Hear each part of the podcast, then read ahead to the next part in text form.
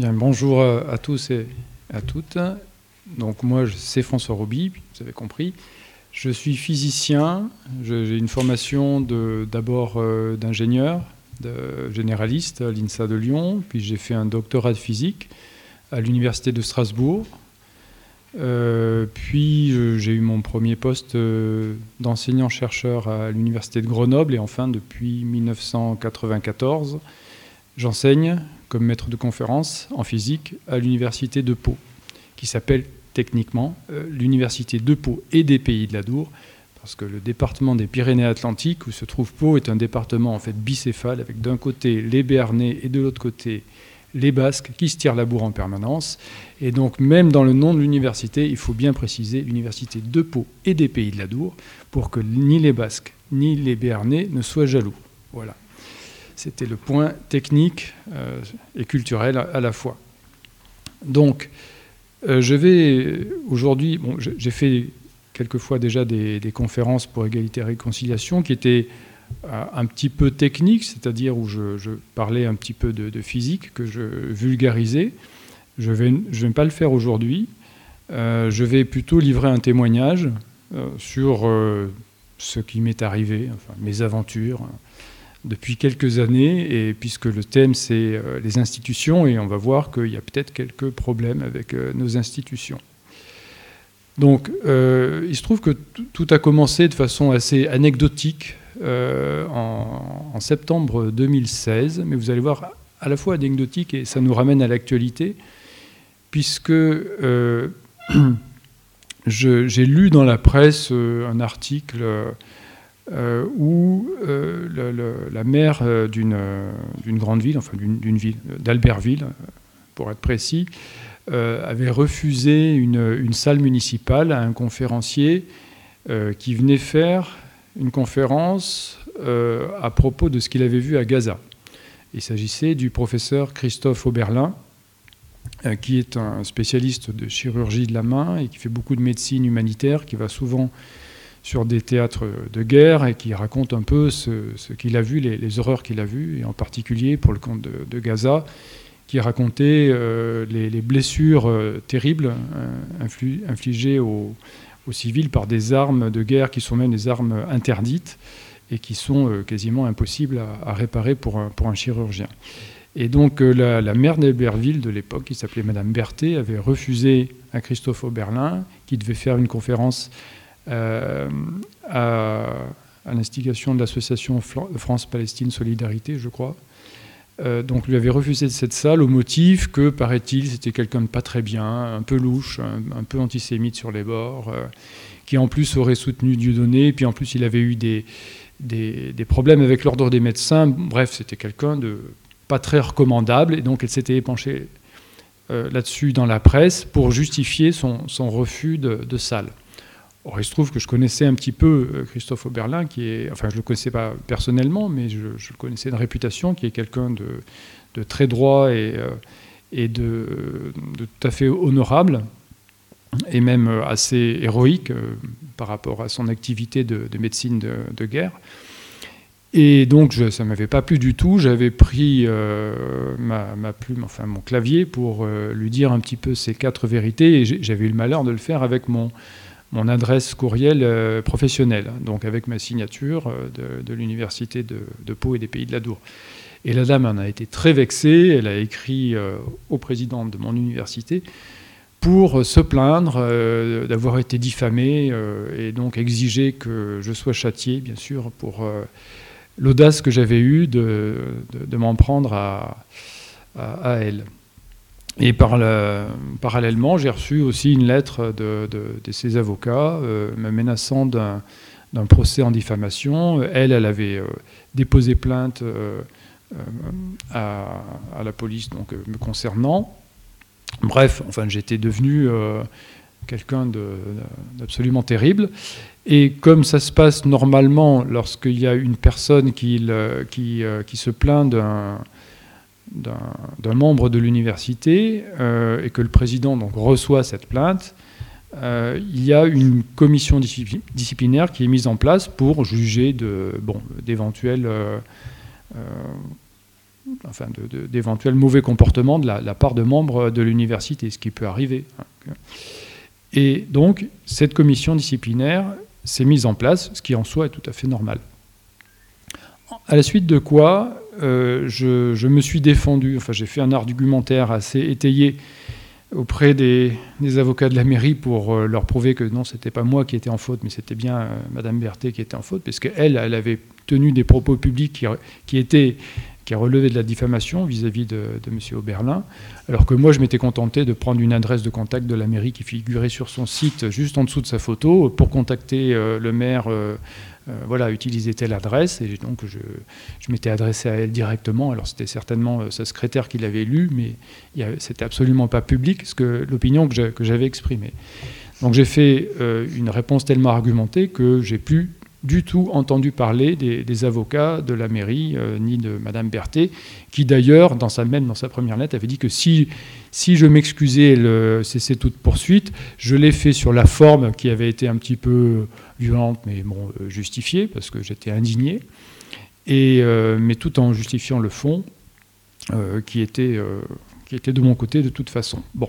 Donc tout était a priori classé, euh, sauf que dans le même temps, ou trois semaines plus tard, je crois, euh, le président de, mon université reçoit, et alors que a priori ça n'avait strictement aucun rapport, enfin il y avait officiellement aucun rapport qui, était, fait entre l'intervention de Madame Berthet et cette deuxième intervention, je reçois, enfin il reçoit, pardon, le président de l'université, un, courriel de la part du, euh, euh, de Christophe Strassel, monsieur Christophe Strassel, qui était directeur de cabinet de Thierry Mandon, qui était alors secrétaire d'État chargé de l'enseignement supérieur et de la recherche, et qui lui communique, comme convenu hier, euh, des, liens euh, relatifs à mon, blog qui, entre guillemets, a fait l'objet d'un signalement auprès du cabinet de la part de la DILCRA. Alors la DILCRA, je ne sais pas si vous savez ce que c'est, c'est la délégation interministérielle de lutte contre le racisme et l'antisémitisme, auquel s'est ajouté depuis un H contre la haine, de lutte contre la haine, euh, donc euh, qui est fourre-tout bien évidemment. Et donc il commençait à, suggérer que mon blog, que il est vrai, j'avais utilisé pour euh, argumenter ma réponse auprès des, euh, avocats de la mairie, euh, que dans mon blog, je tenais des propos à caractère raciste et antisémite. Bon, ce qui est évidemment faux. Mais bien sûr, vous savez, vous connaissez cette méthode expéditive de de, jeter le discrédit sur une personne en le traitant de complotiste, de raciste, d'antisémite. Alors maintenant, il y a anti-vax, euh, bon, enfin, il y a pro-russe, euh, voilà, pro-Poutine, tout ce que vous voulez. Enfin, à l'époque, il n'y avait pas encore euh, le, Covid, donc on ne m'avait pas traité d'anti-vax, mais sinon, j'y aurais eu droit aussi, certainement. bon, bref. Donc ceci est venu se greffer sur la commission disciplinaire. Et surtout, un petit peu plus tard, donc c'était euh, au mois de janvier, euh, de février 2017. Euh, j'ai eu l'honneur de faire l'objet d'une lettre du président du CRIF de l'époque, Francis Khalifa, donc directement au président de mon université, qui alors là était vraiment le, C'était la cerise sur le gâteau. J'étais traité de tout. Euh, donc bien sûr de racistes, d'antisémites, de négationnistes, de savants fous, de militants d'extrême droite euh, hallucinés, de cas psychiatriques. Enfin, il y, a, tout. Je pourrais vous la lire si, ça vous intéresse. C'est très, très imaginatif. Et euh, alors moi, quand j'ai vu cette lettre, je me suis dit bon, c'est, je me croirais dans. j'ai l'impression d'être dans un sketch de, de Dieudonné. Là, c'est, vraiment, c'est le top du top. Et euh, je me suis dit, bon, bah, c'est tellement grotesque que, évidemment, euh, tout le monde à l'université va me défendre. Euh, il voit bien que c'est, ça n'a ni queue ni tête. Et je, dois avouer que j'étais un petit peu naïf. C'est-à-dire que, bien sûr, on m'a assuré pendant la commission disciplinaire que l'avis du CRIF n'avait rien à voir là-dedans, que de toute façon, je serais jugé pour ce que j'avais fait et puis pour rien d'autre. Mais je me suis rendu compte au fil du temps que sans jamais dire que euh, les arguments de, M. Khalifa étaient fondés. Euh, tout tendait à, quand même à pousser dans, cette direction. C'est-à-dire, on, a commencé par me, par me traiter de raciste. Bon, pas de chance, j'ai des enfants qui sont métis. On a ensuite, on m'a traité d'antisémite, pas de chance, j'ai un ami juif qui est venu me défendre et de façon virulente. Bon, après, il restait plus que négationniste. Alors ça, comme on peut, on peut y fourrer tout là-dedans. Donc, euh, j'avais justement fait sur mon blog un, article qui était une fiche de lecture du livre de Jean Bricmont, euh, la, République des censeurs, où il démontre très bien que des écrits tout à fait standards d'historiens euh, parfaitement approuvés et estampillés, enfin, tout à fait non négationniste selon la doctrine officielle et pouvait être considéré euh, comme euh, négationniste parce que de toute façon l'histoire elle-même est négationniste en ce sens qu'elle revient sans arrêt sur ce qu'elle croyait euh, être vrai à un moment donné. Et donc ce terme-là ne, veut strictement rien dire. Donc j'avais fait cet, article-là où je montrais que n'importe qui pouvait être traité de négationniste, y compris des historiens comme Raoul Hilbert qui, sont, qui se trouvent dans toutes les bibliothèques municipales. Et euh, donc évidemment, je ne pouvais pas euh, dire le contraire, puisque je montrais que n'importe qui, c'était valable pour n'importe qui. Bref, j'ai eu finalement une commission disciplinaire euh, en mai 2017, au niveau local, donc dans mon université, où, en l'absence de, enfin, selon moi, du moindre élément euh, probant. Je veux dire, la, seule faute que j'ai faite qui était réelle, mais bon, euh, vous allez voir l'étendue de la faute, c'était d'avoir utilisé mon, mon, adresse professionnelle pour exprimer mon opinion auprès d'une élue. Donc ça, normalement, j'aurais dû le faire avec mon adresse privée. Mais bon, c'est pas ce genre de faute-là qui peut justifier euh, une, une interdiction d'exercer de deux ans avec privation de la moitié du salaire, ce qui, était la, sanction à l'époque. D'autant plus qu'au même moment, il y avait par exemple le président de l'université de Bordeaux qui avait utilisé la liste de diffusion de son université en tant que président d'université, donc avec une très grosse influence, pour dire en gros qu'il fallait voter Macron au deuxième euh, tour et, pas, et surtout pas Marine Le Pen. Euh, donc c'est quand même beaucoup plus grave, à mon avis, euh, dans le cadre de la charte informatique de l'université. Bref, donc j'ai eu cette sanction d'interdiction de, deux ans d'exercer avec euh, suppression de la moitié du salaire, mais sanction qui était, pour laquelle j'avais le droit de faire appel et l'appel était suspensif. C'est-à-dire que si je faisais appel, je continuais à travailler normalement jusqu'à ce que ça soit rejugé euh, par euh, un comité national cette fois. J'ai donc fait appel et j'ai pu continuer à exercer. Euh, jusqu'en 2019, parce qu'il y a eu des retards, bon, je, passe les, détails, et donc c'est au niveau national, ce qu'on appelle le CNESER, euh, euh, Comité national de l'enseignement supérieur et de la recherche, que se passent les commissions disciplinaires donc, portées au niveau national. Donc ça, ça s'est passé en avril ou en mars, je ne sais plus, enfin 2019, et contre tous les usages, euh, le, alors j'ai donc euh, produit bien sûr un, rapport, euh, des documents, etc. pour, pour justifier, pour me justifier. j'ai pris cette fois un avocat que je n'avais pas pris la, la première fois. L'audience était publique alors qu'elle n'était pas publique la première fois, donc les gens ont pu juger. Et là, j'ai été condamné à 4 ans, donc le double d'interdiction d'exercer, toujours avec privation de la moitié du salaire ce qui est, euh, d'après l'avocat que j'ai utilisé, que j'avais à l'époque, et surtout que j'ai euh, utilisé par la suite pour faire appel devant le Conseil d'État, est parfaitement illégal. Bref, donc pendant quatre ans, j'ai été interdit d'exercer. Donc j'ai fait appel malgré toute cette décision, j'avais le droit de le faire auprès du Conseil d'État. Et c'est là que je me suis rendu compte de comment fonctionnait le Conseil d'État, ce que j'ignorais en fait. C'est-à-dire qu'on. Alors, il faut faire appel à un avocat spécialisé qui était assez cher. Moi, j'avais payé 6 000 euros pour ça. Et euh, il a fait, je pense, du très bon travail. C'est-à-dire qu'il a démonté euh, tous les arguments, enfin, tous les faux arguments qu'avait fait cette, commission et a montré la, somme d'irrégularités qui, qui avait eu lieu. Mais le Conseil d'État, lorsqu'on dépose une requête devant le Conseil d'État, ça fonctionne en deux temps. Un premier temps, c'est euh, le, Conseil d'État dit s'il accepte ou pas d'examiner cette requête. il y, a une espèce de première, enfin, première audition, si vous voulez. Je ne connais pas les termes juridiques, donc je risque de, dire des, bêtises, mais enfin, je sais que ça se passe en deux temps.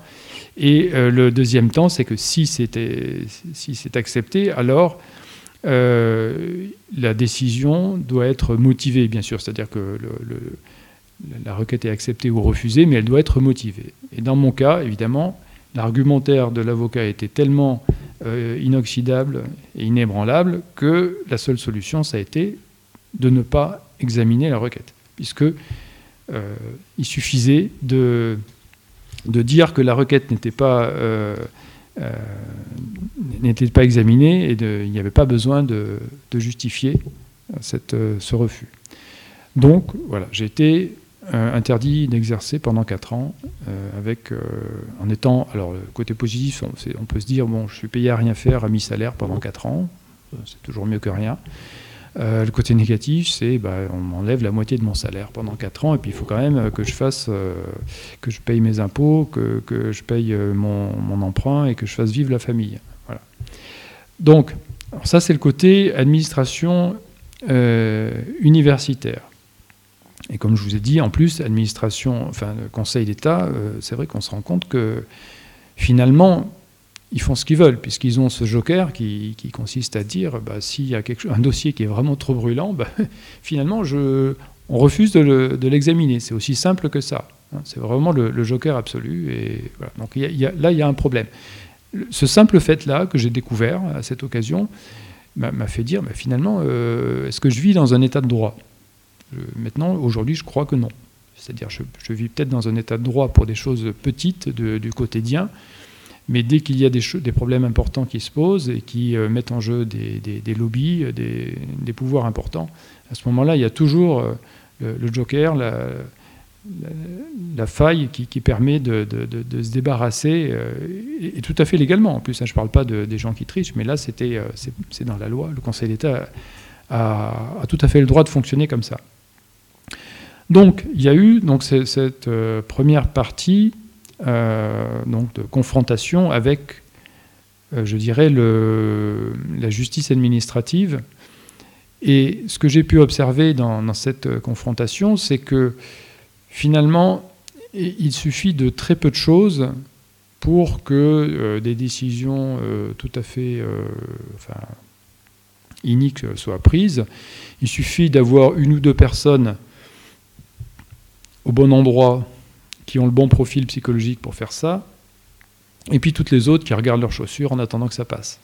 Parce que c'est ça que j'ai observé, c'est-à-dire que dans les commissions disciplinaires, il n'y avait pas forcément des gens très méchants, euh, mais par contre, euh, c'est pas des gens non plus très courageux, et c'est pas non plus des gens qui ont envie d'avoir des problèmes avec leur hiérarchie. Et c'est toujours comme ça que ça se passe. C'est-à-dire que tant qu'il n'y a pas une personne héroïque qui dit non, je refuse de signer le papier, euh, eh bien, euh, ça passe. On peut faire absolument n'importe quoi.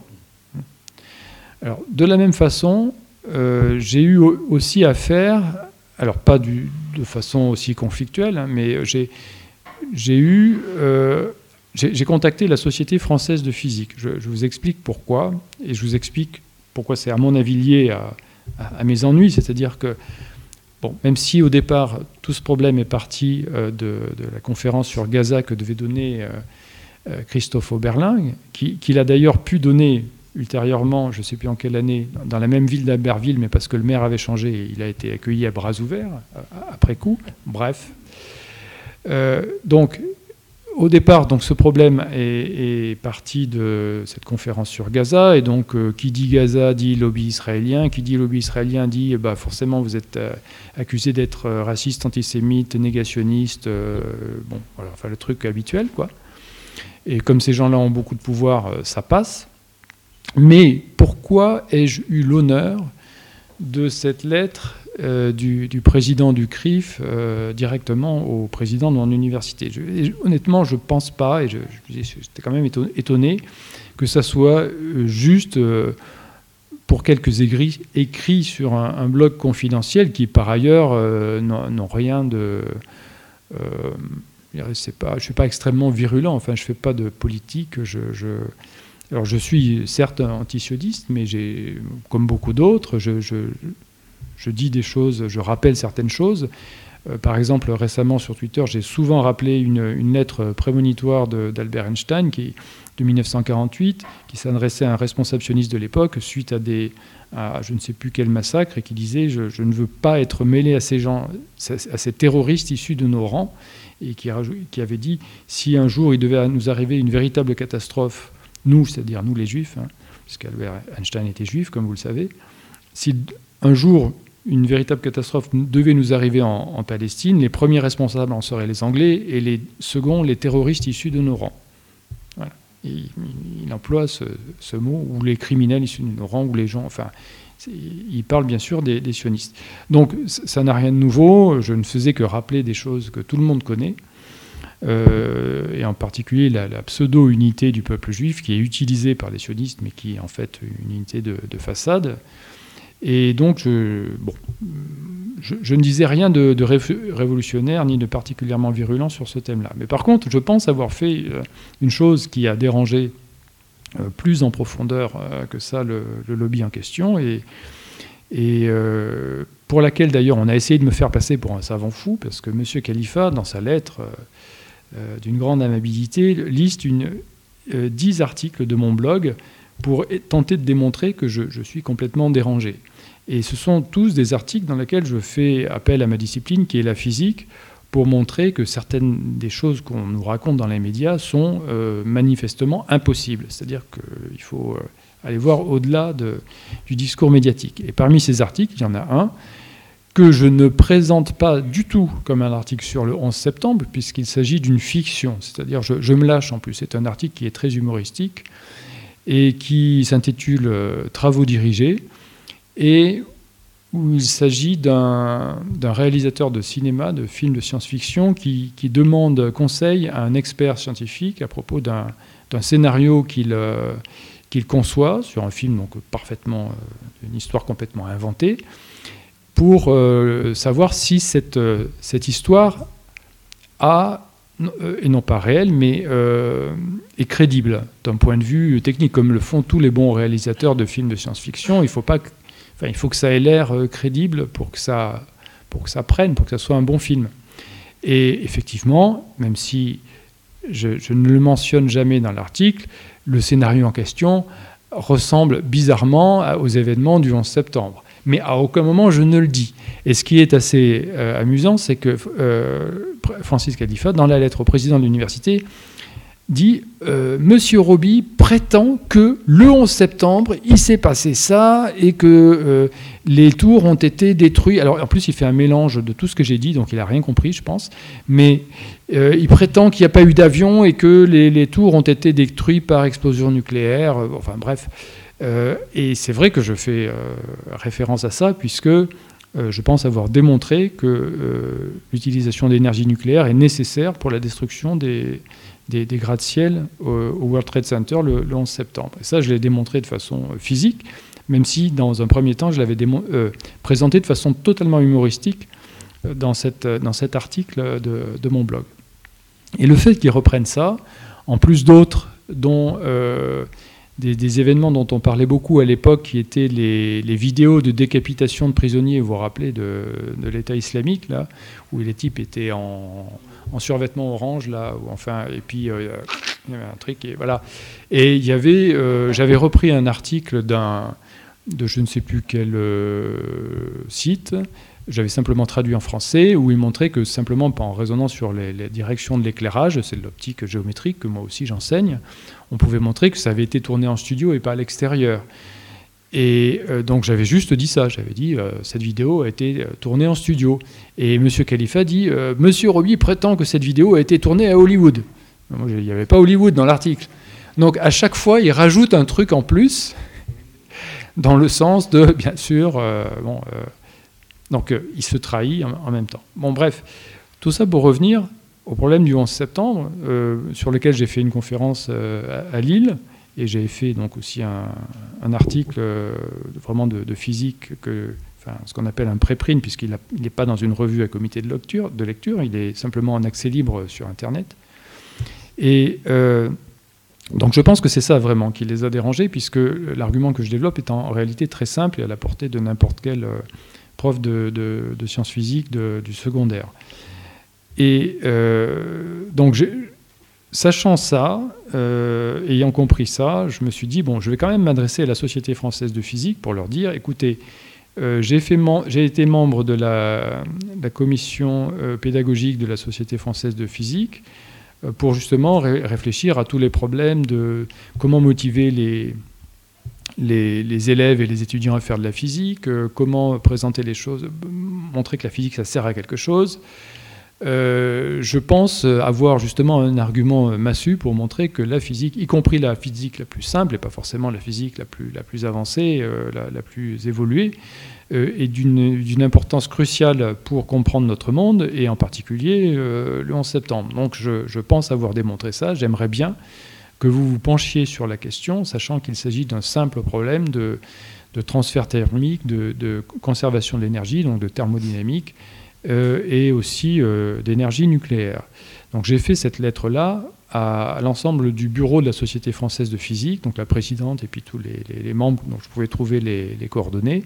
Euh, dans le bureau, et en leur disant, voilà, c'est quand même euh, très étonnant que, personne ne, s'y intéresse, hormis quelques cas exceptionnels, et en particulier un article de Europhysics News, qui est la, revue de la Société européenne de physique, donc la société mère de la Société française de physique au niveau de l'Europe, qui était paru en 2016, le numéro d'août-septembre 2016, donc au 15e anniversaire des, des attentats du 11 septembre. Et dans cet article, qui avait eu énormément de succès, les auteurs disaient il est impossible, strictement impossible, que la destruction des tours jumelles ait été causée par les incendies, pour des raisons de physique euh, tout à fait euh, standard. Donc je leur ai dit voilà, il y a déjà eu ça. Euh, les, auteurs de cet article ne donnent pas la solution, ne, disent pas quel est le, mode de, démolition, même si ça paraît très mystérieux. Mais non, je pense avoir avancé dans la direction, je pense avoir apporté ma pierre à, la résolution du, problème, il serait bien que tout le monde s'y mette. Et je ne veux pas être le seul, et je veux simplement, et puis si, vous, je fais des erreurs, dites-moi lesquelles, tout simplement. C'est le, fonctionnement normal de, la recherche et de, la science. Et j'ai eu aussi, euh, dans cette lettre, j'ai eu, entre guillemets, le malheur, mais enfin je pensais que j'avais le devoir en même temps de leur signaler que j'étais, dans le cadre d'une procédure disciplinaire, euh, euh, condamné à ne pas exercer pendant 4 ans, et pour euh, la, raison euh, que, je vous ai exposée.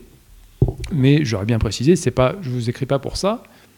Je, je, vous le signale simplement pour, par honnêteté, pour vous situer le cadre de, de cette affaire. Et j'ai eu comme réponse une réponse complètement à côté, c'est-à-dire euh, la Société française de physique ne se préoccupe pas des cas individuels, alors ce n'était pas du tout le, sens de le cas de ma lettre, hein. il y avait juste un paragraphe à la fin pour situer mon, cas. Et donc ils m'ont pas répondu en fait, la, présidente m'a répondu euh, complètement à côté. Donc voilà, deuxième cas d'institution défaillante, la Société française de physique qui est censée... Euh, en plus, dans, euh, dans, sa charte, dans, sa euh, déclaration sur son site, qui dit bien mettre la physique au centre de la société, insister sur l'importance de la physique pour les problèmes d'ordre, enfin, la physique, comment dire enfin oui, au sein de la société, pas uniquement euh, au sens technique du terme, mais pour euh, l'implication de, des connaissances que peuvent avoir les connaissances de physique dans la compréhension du, monde, du monde en général. Donc je me sentais tout à fait euh, fondé à, faire cette requête au, bureau de la Société française de physique, et voilà, je suis tombé devant un, mur. Bon, à côté de ça, après, j'ai eu aussi des murs plus individuels, c'est-à-dire par exemple Jean Bricmont, avec qui j'ai discuté, euh, donc, qui est un, physicien belge retraité, et donc que j'avais rencontré justement à, l'occasion de ma commission disciplinaire, puisque c'était en reprenant notamment certains passages de son livre que j'avais été accusé d'être un affreux négationniste.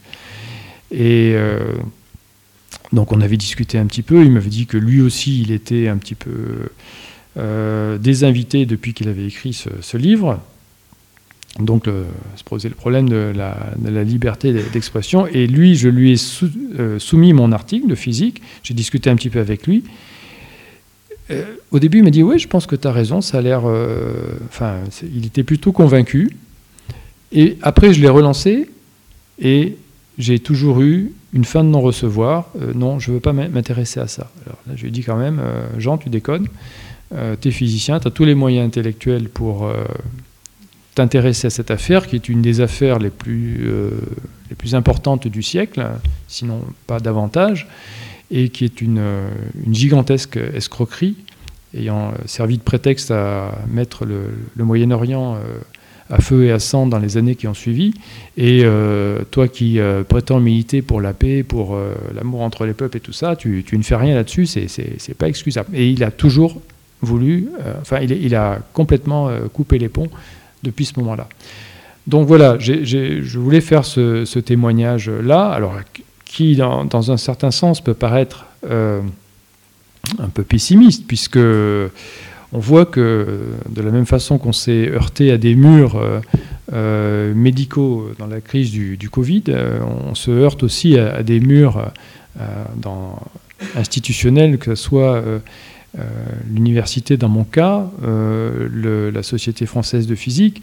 Et on peut se dire, ben, oui, il y, a quand même un problème si les institutions qui sont chargés de, nous représenter et surtout d'être des autorités en, la matière qu'elles représentent ne sont pas fiables, ou en tout cas ne deviennent euh, non fiables dès que se présente un problème euh, épineux, un problème, euh, une patate chaude. Quoi. Le problème d'une institution, c'est qu'à la tête d'une institution, il y, a, des personnes euh, sous forme d'un bureau ou une personne euh, sous forme d'un président ou d'une présidente et qui en général ne sont pas nécessairement des héros. Et donc la question qu'on peut se poser c'est a-t-on encore besoin d'institutions finalement? Est-ce qu'il est possible de, se passer d'institutions? Parce que finalement à quoi ça sert d'avoir... Euh, à quoi ça sert d'avoir une université? À quoi ça sert d'avoir une société française de physique? Alors une université, on voit bien un peu à quoi ça sert, parce que c'est quand même des bâtiments, c'est quand même une organisation, c'est un peu une usine. Euh, une, société, entre guillemets, savante, comme euh, la Société française de, physique, bon, ce n'est qu'une association, une association de loi de 1901, et finalement, ces gens-là se regroupent pour parler autour d'une discipline, mais, mais finalement, ils ne sont rien. Enfin, ils, donnent un avis euh, consultatif, mais ils ne sont pas grand-chose. Alors, que, faut-il croire? La tendance, euh, malheureusement, est que quand on commence à douter de, quelque chose, on va finir par douter de tout. Alors, douter de tout, en soi, ce n'est pas une mauvaise chose, mais prendre le contre-pied de tout ce qu'on a cru jusqu'à présent, ça, ça peut être une mauvaise chose, euh, puisque ça va amener à, croire par principe le contraire de, ce qu'on a cru, ce qui revient au même finalement. Donc l'attitude la, plus raisonnable, à mon avis, c'est de, se rendre compte que, de se rendre compte que finalement on ne, euh, on ne sait pas grand-chose en dehors de son expérience directe et d'une d'une petite zone très précise d'expertise dans, dans, un domaine. Par exemple, moi qui suis euh, physicien, je, n'aurais certainement pas la prétention de prétendre connaître toute la physique, loin de là. Par contre, dans des domaines que je maîtrise relativement bien, il euh, ne faut pas me raconter n'importe quoi. Alors, euh, dans le domaine, par exemple, de, la thermodynamique, je sais ce que c'est que le premier principe, je sais ce que c'est que le deuxième principe, je, je sais ce que c'est qu'une énergie de liaison d'un électron dans un atome, je sais ce que c'est qu'une énergie de liaison des nucléons au sein du noyau. Donc à partir du moment où on veut me faire croire à quelque chose qui, euh, qui nie ces, connaissances établies et considérées comme vraies jusqu'à présent, je dis ben, très bien. Si ce qu'on considère comme vrai jusqu'à présent est faux, ben, il faut le démontrer, il faut avoir des arguments. Mais ne me demandez pas de croire que, euh, par exemple, les, tours jumelles se sont euh, écroulées suite à des incendies si par hasard, si par, par la suite, j'arrive à vous montrer que la, chaleur dégagée par ces incendies, qui se sont éteints plus de trois mois plus tard, est seulement compatible avec une source d'énergie nucléaire. Et ça, je peux le démontrer. Ce ne sont pas des, enfin, c'est, pas de la physique, euh, c'est pas de la science-fiction. Ce sont des choses que, que, j'enseigne moi-même à, mes étudiants, c'est-à-dire des principes de base de physique de, premier cycle universitaire qui sont connus de tous. Donc, la question qu'on se pose, c'est euh, à quoi servent réellement nos institutions? Et finalement, je, suis malheureusement euh, arrivé à la conclusion que dans la plupart des cas, elles ne servent pas à grand-chose. Alors, on peut dire c'est une, conclusion pessimiste. Moi, je pense que c'est plutôt une conclusion optimiste. Ça veut dire que les gens euh, doivent apprendre à, penser par eux-mêmes, à faire confiance à leur, raisonnement quand ils sont capables d'avoir un raisonnement dans un, dans un certain domaine. Et puis, si on ne, si on ne sait pas tout sur tout, ce n'est pas grave. Et on, joue beaucoup sur notre euh, comment dire, notre euh, boulimie de savoir, euh, enfin, qui, est plus du voyeurisme et de, enfin, de, vouloir tout connaître dans, l'instant de tout ce qui se passe dans le monde, on joue beaucoup là-dessus pour justement nous influencer et nous, nous donner des, informations, entre guillemets, qui, en permanence, qui nous submergent et qui nous empêchent de, de réfléchir et de nous rendre compte que finalement, nous n'avons pas besoin de tant d'informations que ça pour vivre. Pour vivre, vous avez besoin de, bon, de, manger, d'être en bonne santé, de vous, euh, euh, de, vous héberger, euh, donner une, éducation à vos enfants. Et vous n'avez pas besoin de savoir nécessairement ce qui se passe à l'autre bout du monde. Vous n'avez pas besoin de savoir nécessairement même comment telle civilisation a, disparu. Alors ça peut être très intéressant à étudier, c'est pas ça que je veux dire.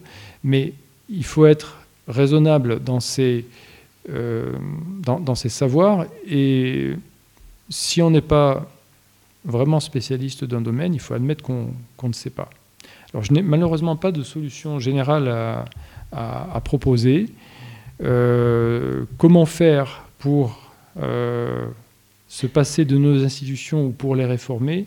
J'aurais peut-être une petite piste, mais que je ne veux pas trop creuser parce que je ne veux pas, je, voudrais pas la présenter comme une, un remède miracle parce que d'abord, je ne suis pas compétent en, la matière.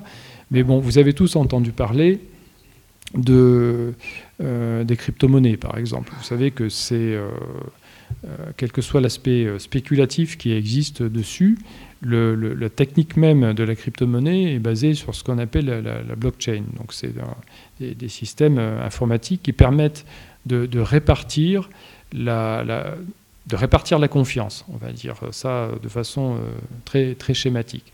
C'est-à-dire que contrairement à, une banque qui fait, euh, qui, fait foi lorsque vous, en tirez, vous tirez un chèque ou enfin, vous utilisez une, une carte bancaire, euh, là, la, confiance, elle est répartie au sein d'un réseau informatique, et ce qui fait que personne ne peut euh, ne, peut, euh, comment dire, euh, tricher. Voilà.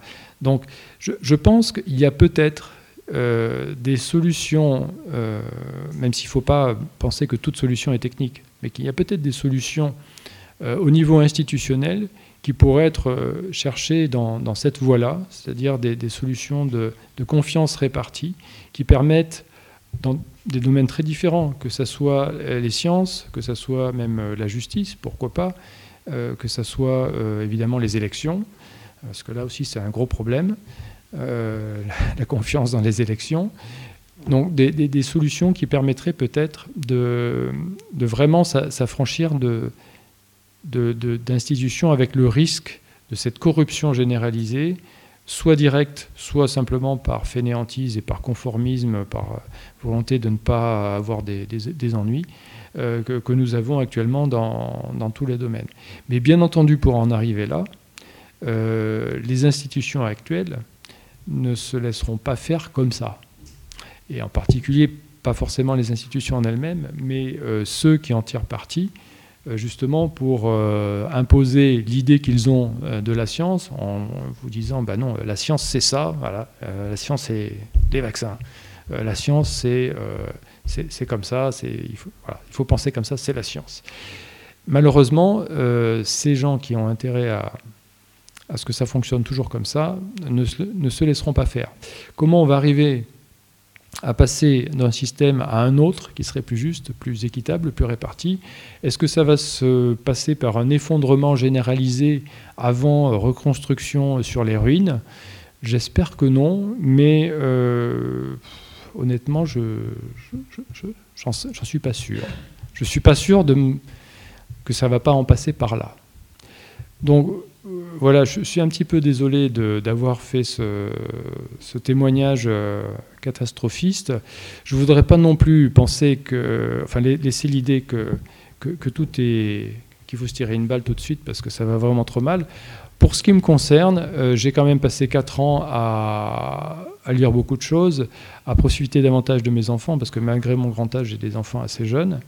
Et euh, je me suis beaucoup, d'une certaine façon, amusé à, profiter de la vie. Euh, donc, euh, d'une certaine façon, euh, merci le CRIF, merci M. Khalifa, qui m'a en plus permis de faire de nombreuses rencontres au sein d'égalité et réconciliation et de connaître des gens très ouverts d'esprit, dont certains avec qui je ne partage pas du tout les idées, mais en tout cas avec une très grande ouverture d'esprit. Et, voilà, on remercie le CRIF pour ça. Il faut toujours voir un bon côté des choses. Et je pense que je vais laisser la parole à, Stéphane Gaillet.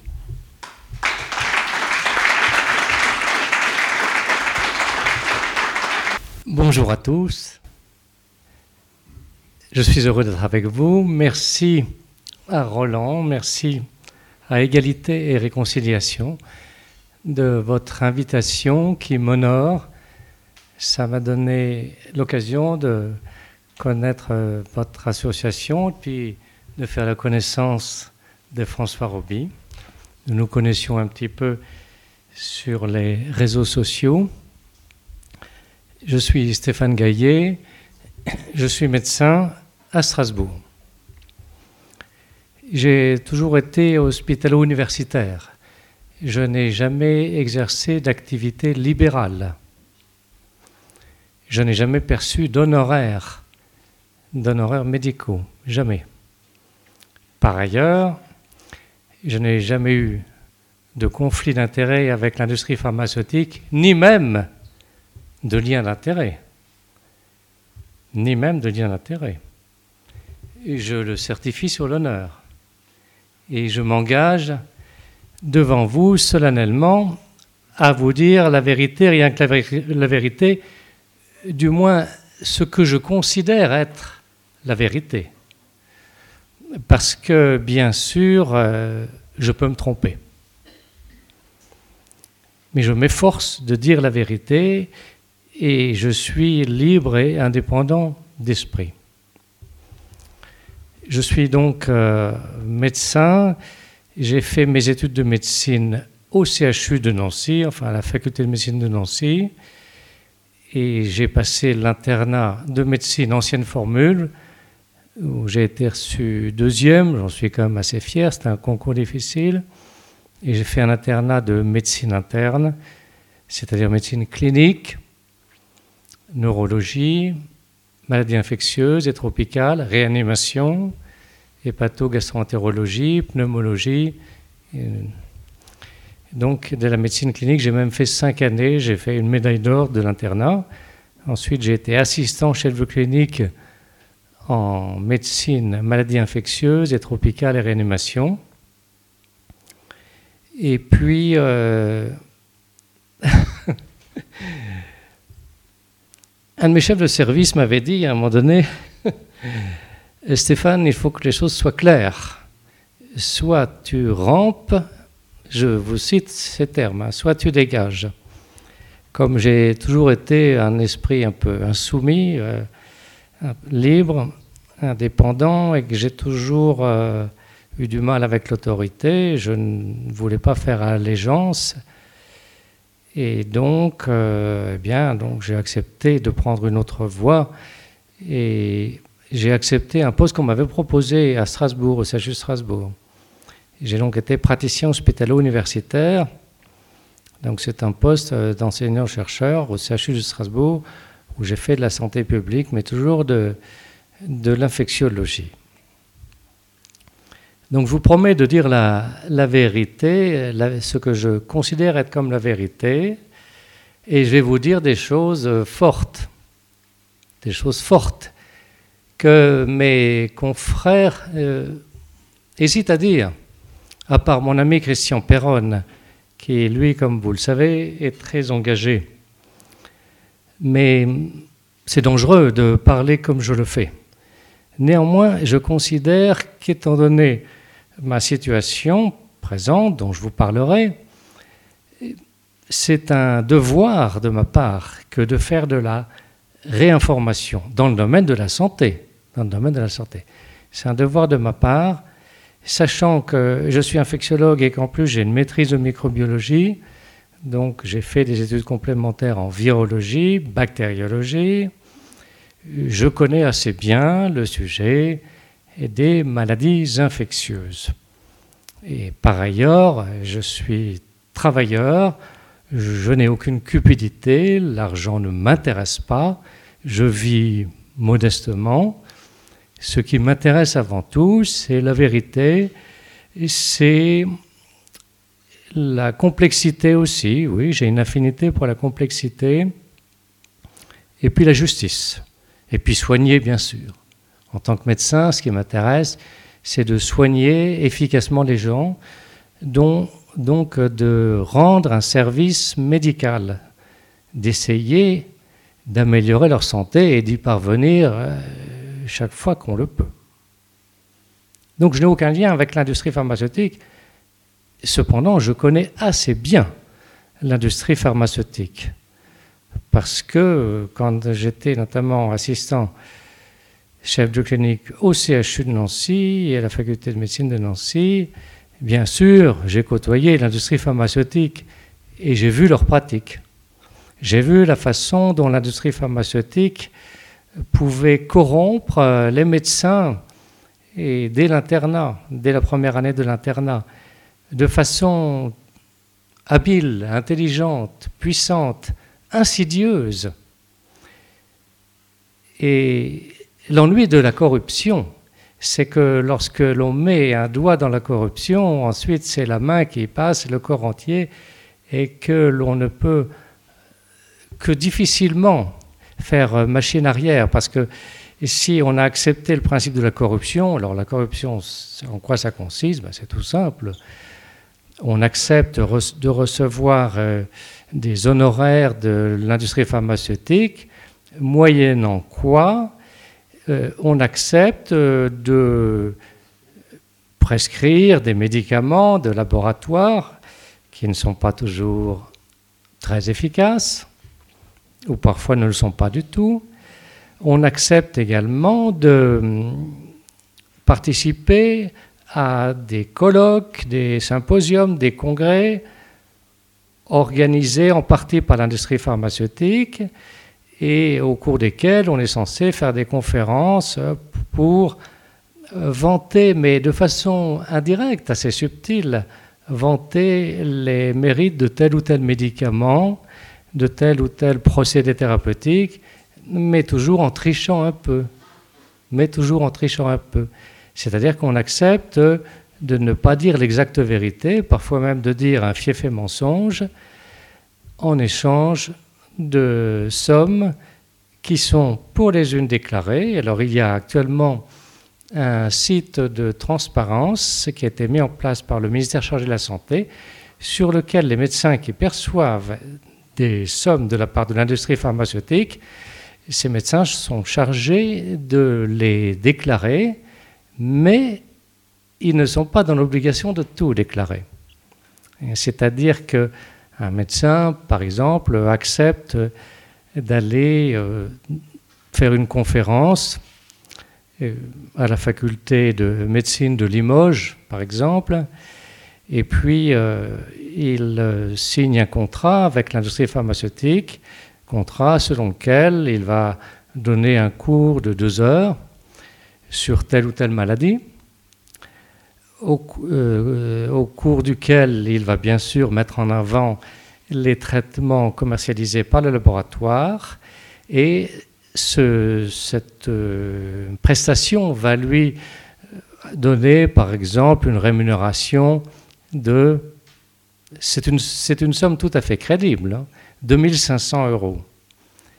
Mais euh, à côté de ces 2500 euros, il y a très souvent une somme qui peut être 5 à 10 fois plus élevée et qui n'est pas déclarée, qui est hors contrat et qui donne lieu à un versement sur, euh, enfin, un versement euh, dans un compte sur une banque qui se trouve dans un paradis fiscal et qui est totalement opaque.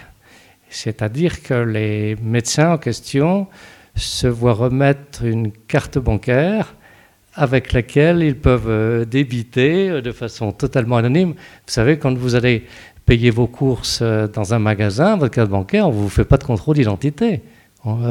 Le commerçant ne veut pas savoir quel est le nom de la personne qui est sur la carte. Donc ça fonctionne de façon tout à fait anonyme. Et ils ont des comptes comme ça complètement cachés et avec des sommes très importantes. Et le ministère chargé de la Santé, enfin la, loi qui a, qui a présidé la mise en place de ce système, n'oblige pas les médecins à déclarer l'intégralité des sommes. Alors, vous imaginez facilement qu'ils ne déclarent que les sommes minimales. En effet, sur ce site, vous pouvez y aller, hein, vous faites une recherche sur Internet, euh, site de transparence, sommes perçues par les médecins de la part des laboratoires, vous verrez. Euh, donc ils disent euh, intervention dans telle ville pour tel laboratoire, somme perçue, 750 euros, etc. Et puis, assez souvent, vous voyez somme perçue non déclarée. Et là, on pense facilement que la somme est, est importante. Donc, le, l'industrie pharmaceutique euh, corrompt complètement le système de santé. Aujourd'hui, notre système de santé est totalement corrompu par l'industrie pharmaceutique et ça va très loin parce que non seulement l'industrie pharmaceutique corrompt euh, les professeurs des universités, ceux qui dispensent les cours aux enseignants, aux, étudiants en médecine, mais aussi euh, euh, leurs, collaborateurs dans, les CHU. Euh, ils sont vraiment massivement corrompus.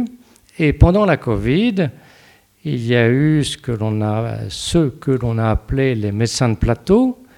Euh, bon, il y a eu des gens comme Christine Lacombe, Jérôme Marty, etc.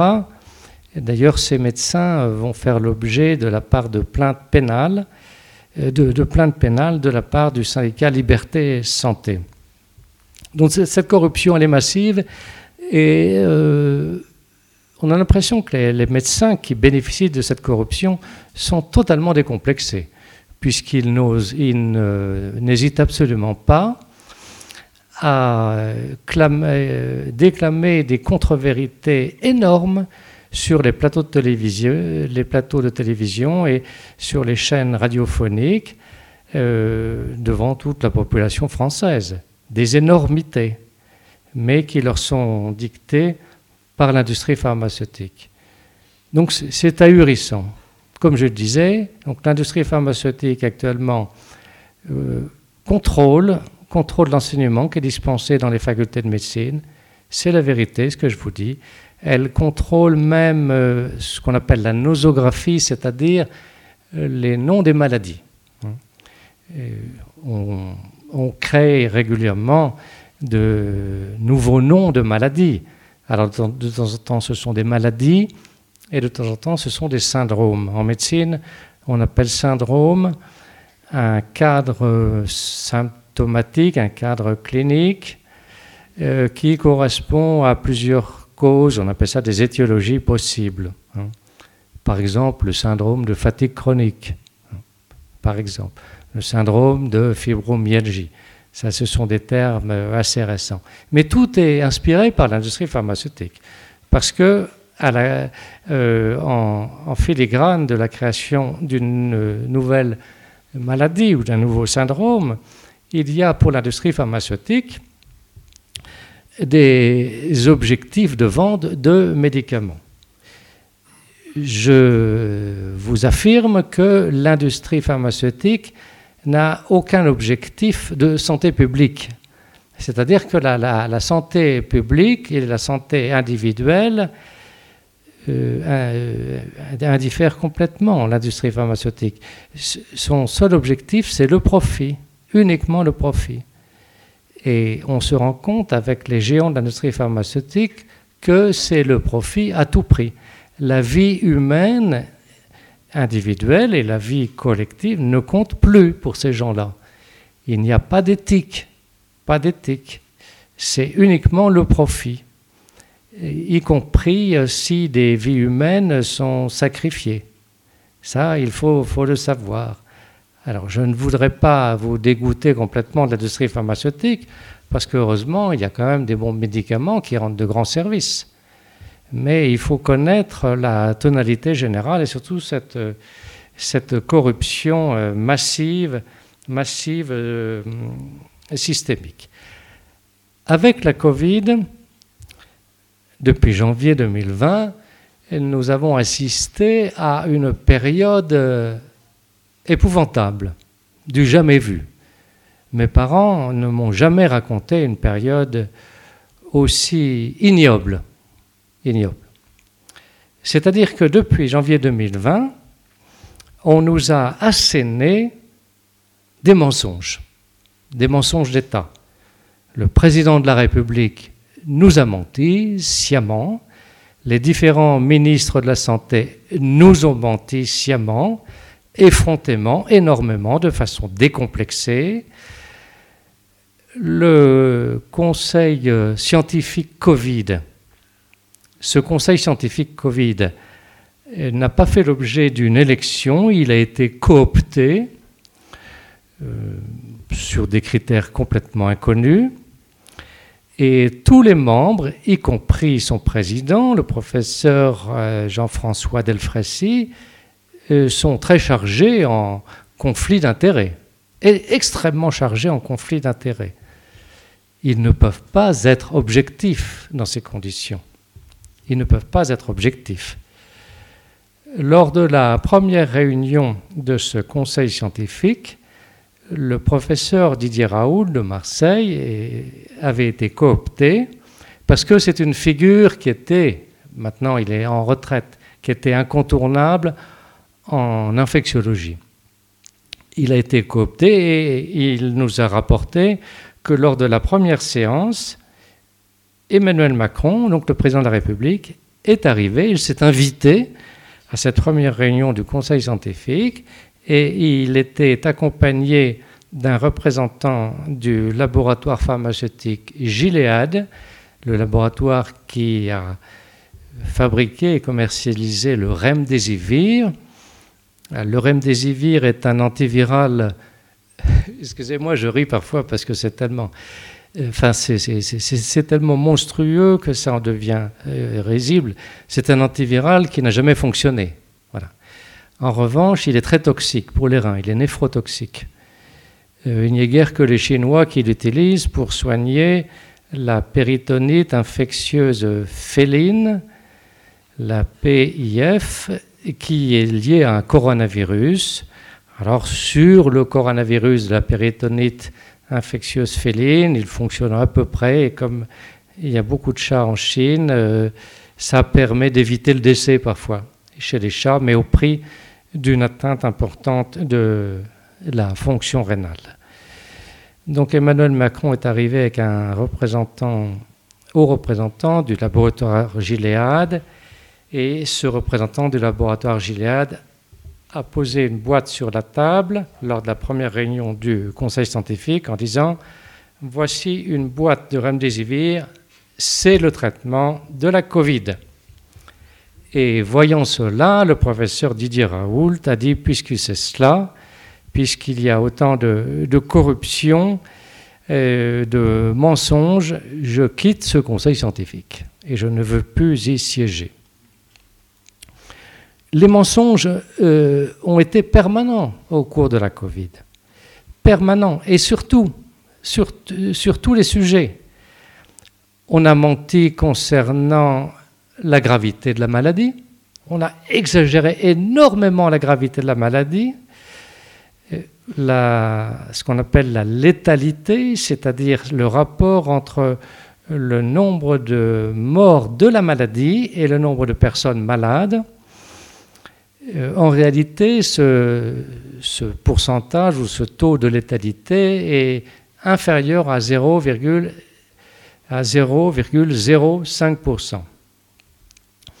Or, un tel taux de létalité, moins de 0,05%, ne justifie absolument pas la, euh, la recherche en urgence de vaccins et l'administration massive de vaccins.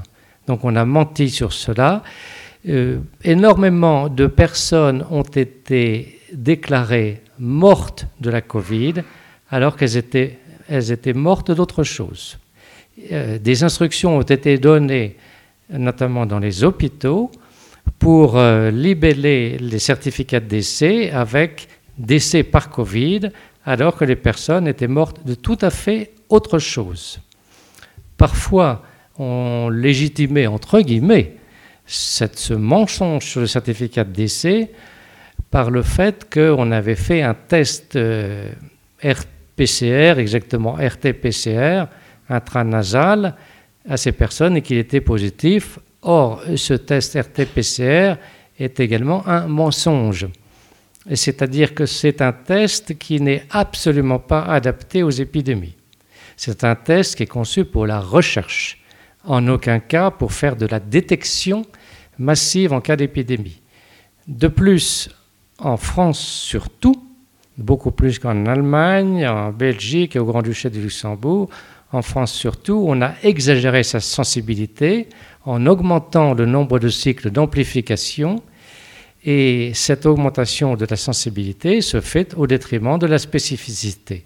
Pour faire simple, cette euh, technique a généré en France énormément de faux positifs, c'est-à-dire que beaucoup de personnes avaient un test positif alors qu'elles n'étaient non seulement pas malades, mais même pas contaminées, hein, qu'elles n'avaient même pas été en contact avec euh, le virus. Donc, énorme mensonge à propos des, cas, hein, des, des, nombre de personnes euh, infectées, énormes mensonges à, propos du nombre de personnes décédées. On a fait tout pour affoler la population dans les hôpitaux, euh, également en médecine de ville. Vous vous souvenez euh, des transferts de malades en hélicoptère et tout ça, ça a été une grande mise en scène de nature, de nature à affoler les gens. Le but était d'affoler les gens, c'est-à-dire de dramatiser euh, outre mesure l'épidémie. Alors il n'y a pas eu de pandémie. Il n'y a pas eu de pandémie à euh, Covid-19. C'est une techniquement, ça s'appelle une épidémie multifocale. C'est tout à fait différent. Parce que la pandémie a un caractère de gravité. Une pandémie infectieuse, c'est une infection liée à un agent infectieux qui est à la fois très transmissible, très contagieux et très pathogène, comme la peste. Hein.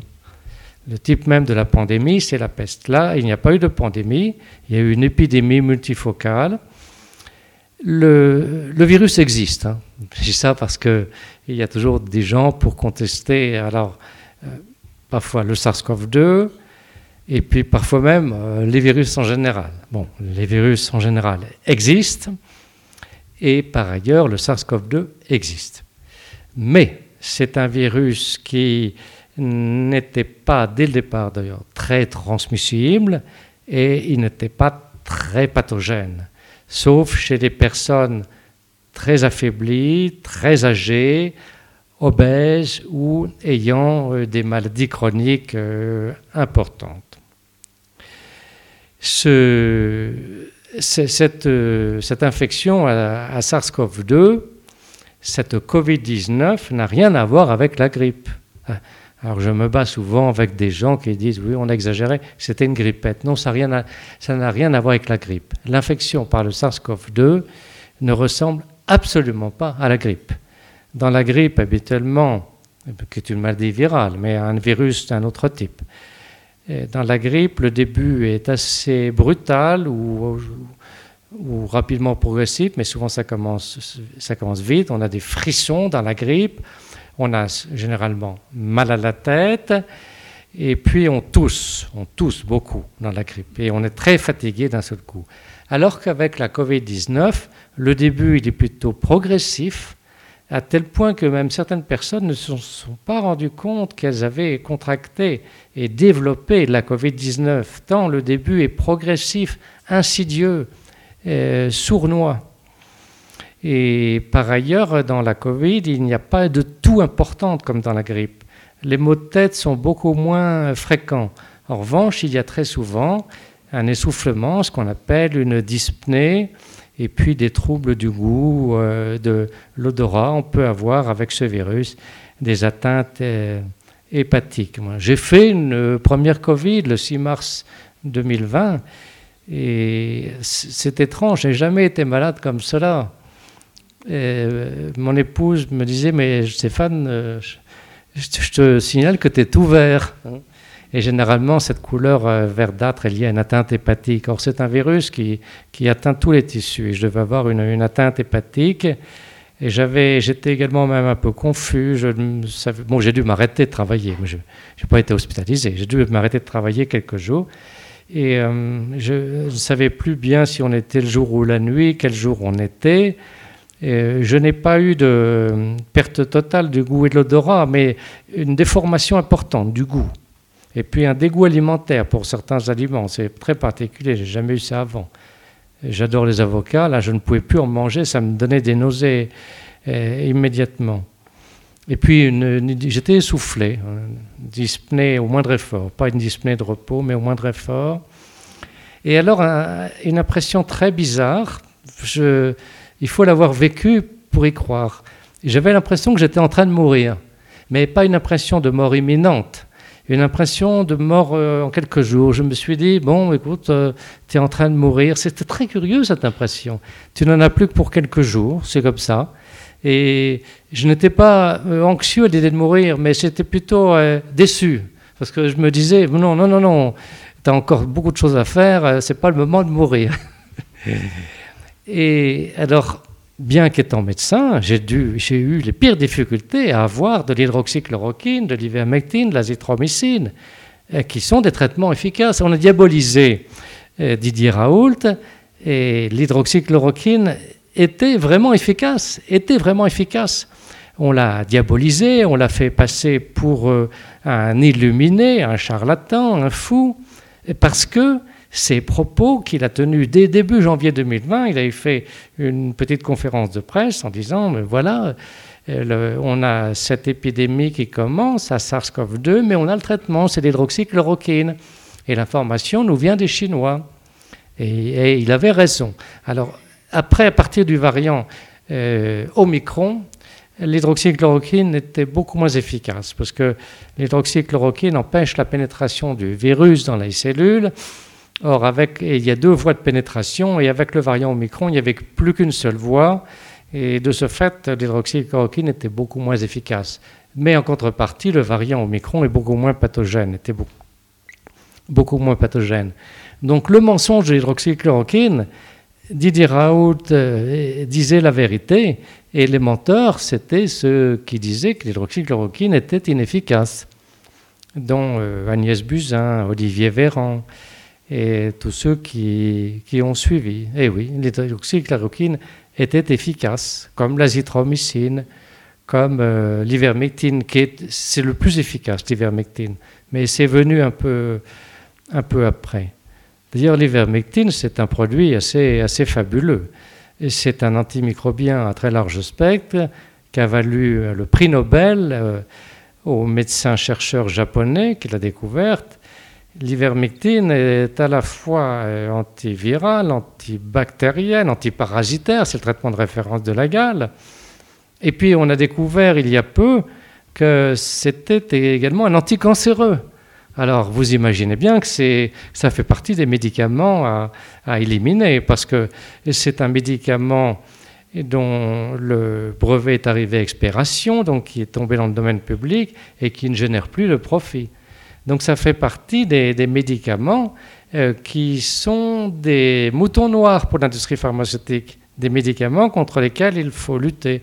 Il était très difficile de lutter contre l'hydroxychloroquine. Alors on a lutté contre Didier Raoult. Hein. Comme on ne peut pas lutter contre une molécule, c'est difficile, on a lutté contre Didier Raoult. Et Didier Raoult a été quand même assez exemplaire dans sa façon de se défendre parce que il n'a jamais dit du mal de ses, de ses attaquants, de ses accusateurs. Il a toujours été respectueux, prudent euh, dans ses affirmations. Maintenant qu'il est en retraite, qu'il n'est plus à la direction de l'Institut hospitalo-universitaire de maladies infectieuses de Marseille, il commence un peu à libérer sa parole et à dire les choses. Dire les choses, euh, il est toujours tenu au secret médical, même quand on est en traite, on est toujours tenu au secret médical, bien entendu. Mais les ministres, premiers ministres, députés, sénateurs, hauts fonctionnaires, directeurs de grandes entreprises, euh, et puis tous ces médecins de plateau, ceux qui affirmaient devant les caméras de télévision que l'hydroxychloroquine n'était pas du tout efficace, eh bien, ces mêmes personnes venaient en catéménie consulter Didier Raoult pour euh, se faire prescrire euh, le traitement avec euh, la dose exacte et la durée exacte pour se faire soigner. Donc, tous ces, ces, médecins, ces ministres, ces députés, ces sénateurs ont été absolument abjects, abjects parce que non seulement ils ont eu un comportement criminel, mais en plus ils sont d'une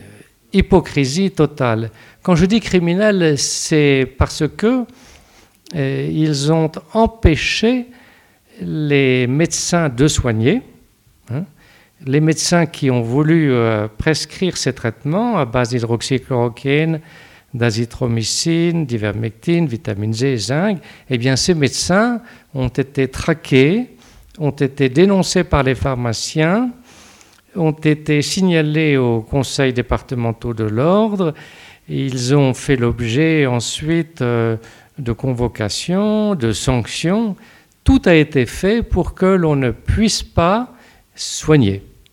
Et c'est la vérité aussi énorme que ça puisse paraître, tout a été fait pour qu'on ne puisse pas soigner.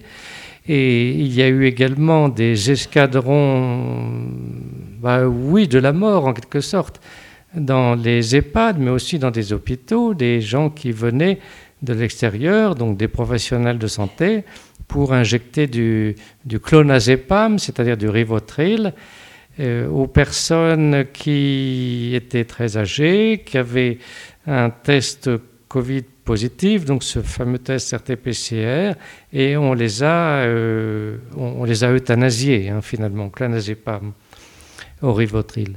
Donc mensonge permanent, mensonge sur la gravité de l'épidémie, mensonge sur le nombre de, de, morts, sur le nombre de cas, sur la contagiosité, mensonge sur l'efficacité des médicaments, empêchement des des médecins de soigner.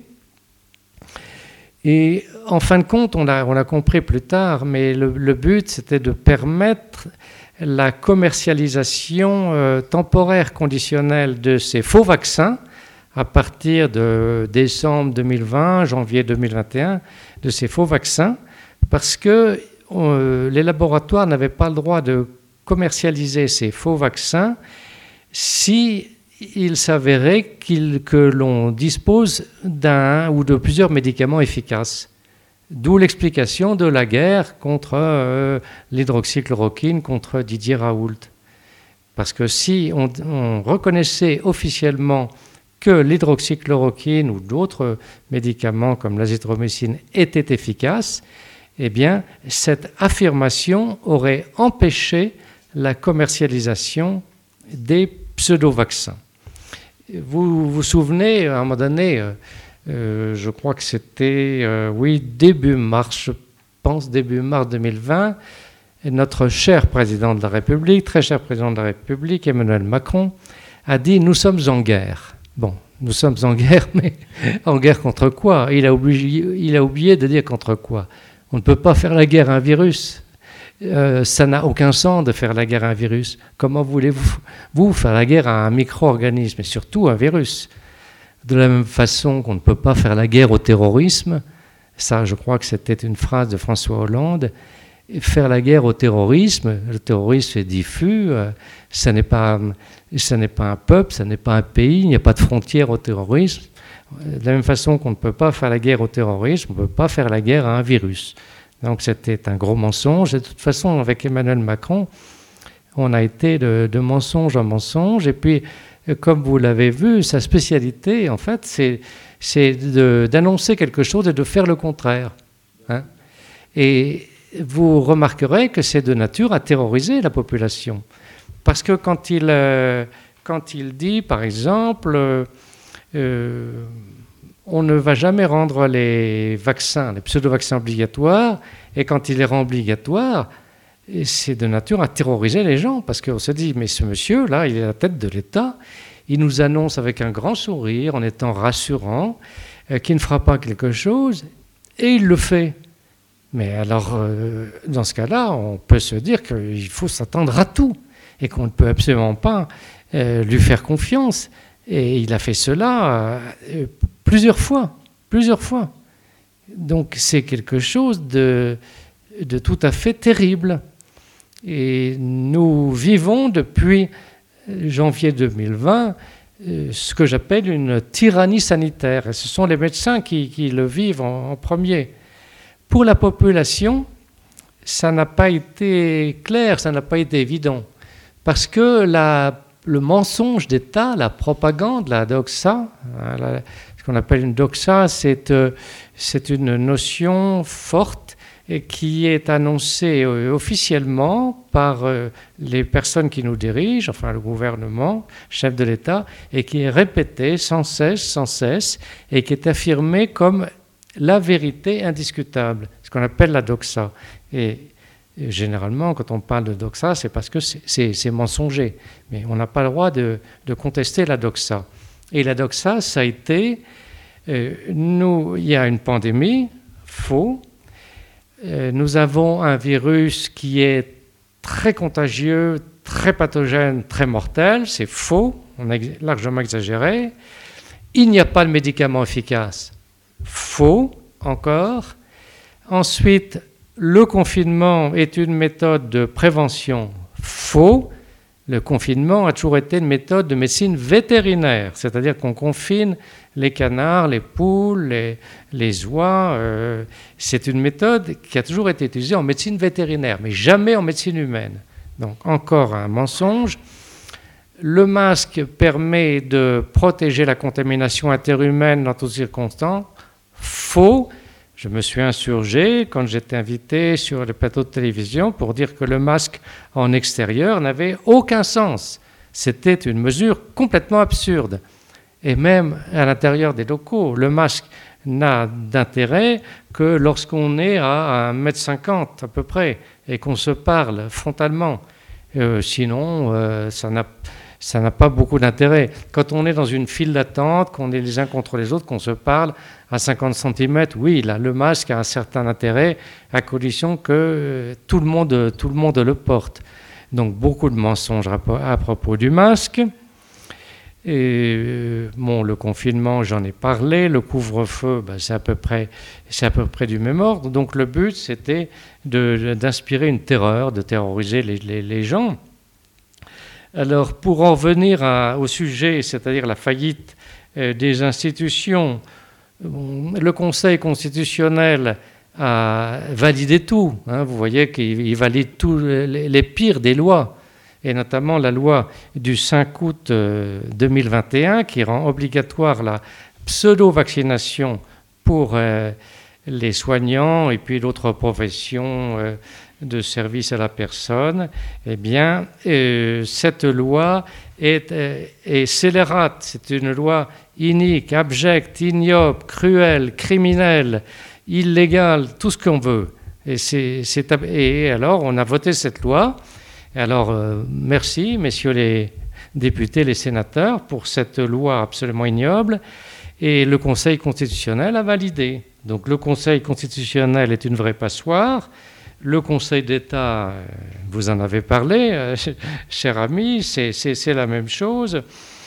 Et tout ceci ayant été introduit par la loi du 23 mars 2020 instaurant un état d'urgence, il n'y avait pas lieu d'instaurer un état d'urgence, puisque tout était mensonge. Or, cette loi euh, autorisait ensuite à faire absolument n'importe quoi. Donc, à l'Assemblée nationale et au Sénat, malheureusement, ben, on a affaire à des... Ces institutions ne fonctionnent plus parce que les députés et les sénateurs se sont professionnalisés aujourd'hui. Et donc, leur objectif, c'est de rester en poste. Parce qu'ils ont, ont une qualité de vie, ils ont un niveau de vie qui est du niveau d'un haut fonctionnaire, avec beaucoup d'avantages en nature, etc. Bon, j'en côtoie un certain nombre, je, le sais. Il y a quelques jours, j'étais au Sénat.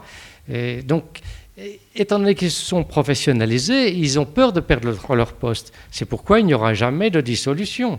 Hein. il faudrait qu'il y ait un accident énorme. Donc l'Assemblée nationale, et d'ailleurs euh, aujourd'hui les républicains sont acquis à la Macronie, le Rassemblement national plus ou moins également. Il y, a, heureusement quelques courageux comme Nicolas Dupont-Aignan, qui est un non-inscrit, qui se battent. Euh, bon, Florian Philippot, lui, n'a pas de mandat actuellement, mais il se bat courageusement aussi. Donc le Parlement ne fonctionne plus, c'est une faillite du, Parlement. Euh, la démocratie, il n'y a, pas de démocratie actuellement. Il n'y a, plus du tout de démocratie.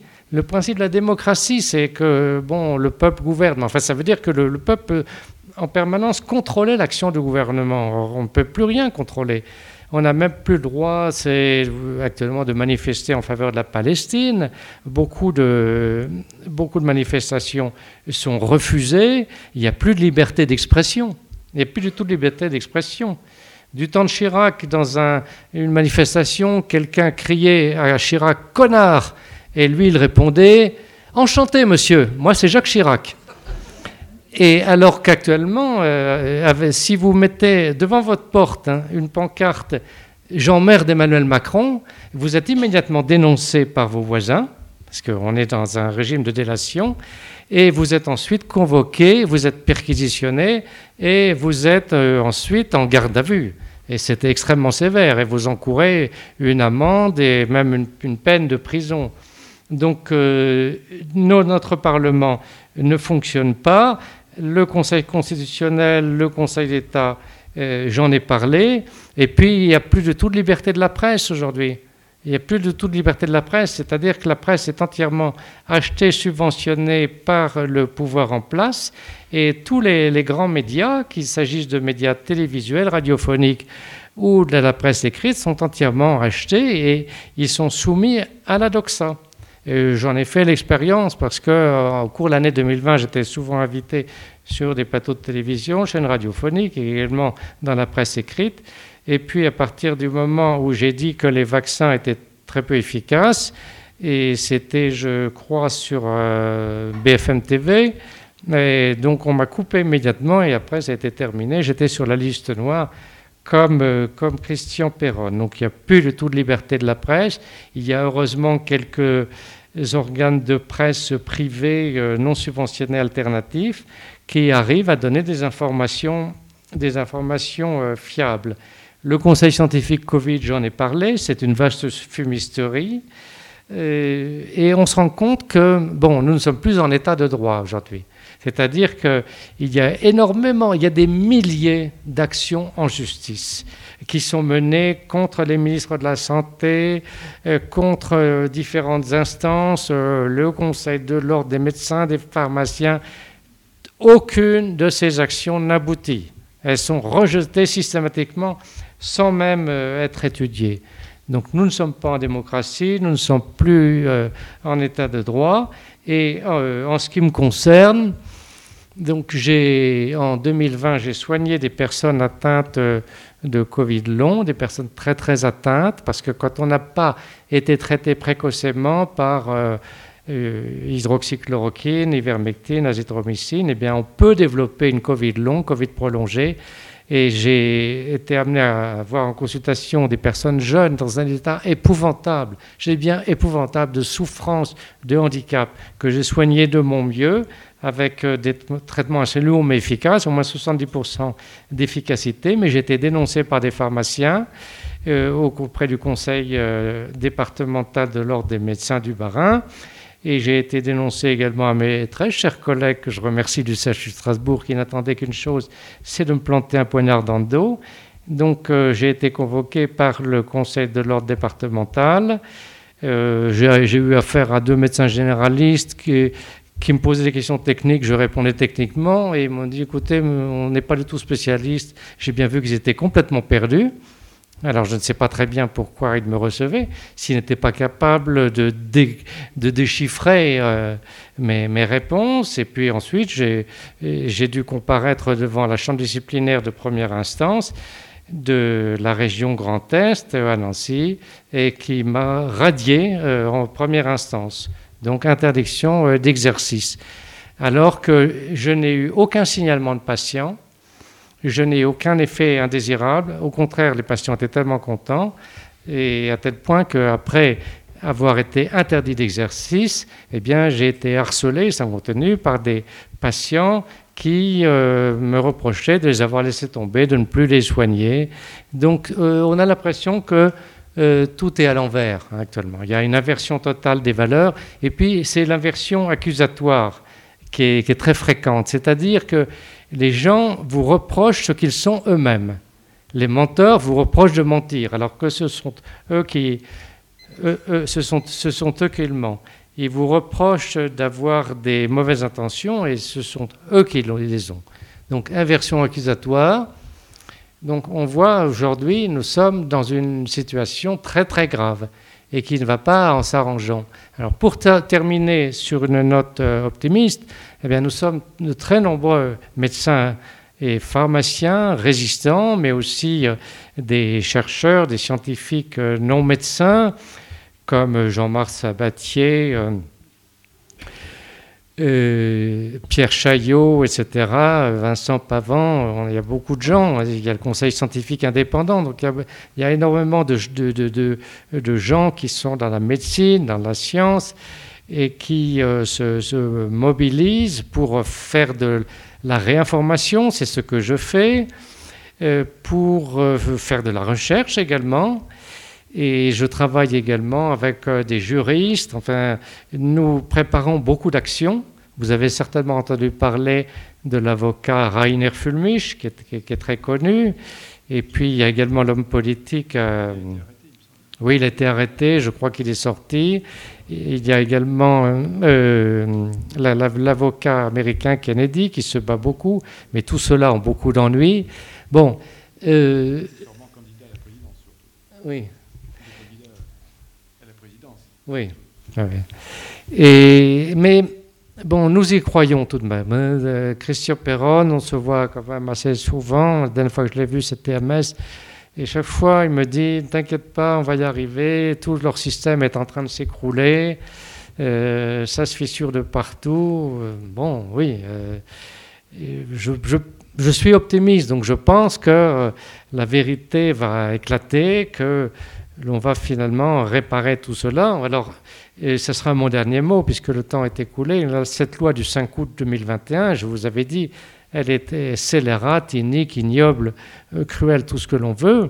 C'est-à-dire qu'elle a imposé à des soignants et puis tous les autres professionnels des injections avec euh, un produit expérimental dont l'élaboration a été bâclée, n'a pas respecté les, règles de bonne pratique de, recherche et de production en laboratoire, donc encore en phase expérimentale qu'on appelle phase 3. On ne connaissait même pas euh, les effets secondaires, les effets indésirables, et on a forcé les gens à recevoir ces injections qui sont en fait toxiques, faute de quoi ces personnes étaient euh, suspendues, c'est ce que j'ai eu aussi, hein, suspendu, privé de salaire, privé de tous les avantages sociaux, dans l'interdiction d'exercer un autre travail, enfin quelque chose d'épouvantable. Donc c'est du cruel, c'est une loi qui est cruelle, c'est du jamais vu, c'est diabolique, euh, c'est impensable de concevoir. Alors je ne comprends pas comment nos députés et nos sénateurs ont pu laisser passer une loi aussi ignoble, aussi abjecte. C'est du niveau de, euh, l'occupation allemande, hein, du régime nazi, hein, comme abjection. Voilà. Merci de votre attention.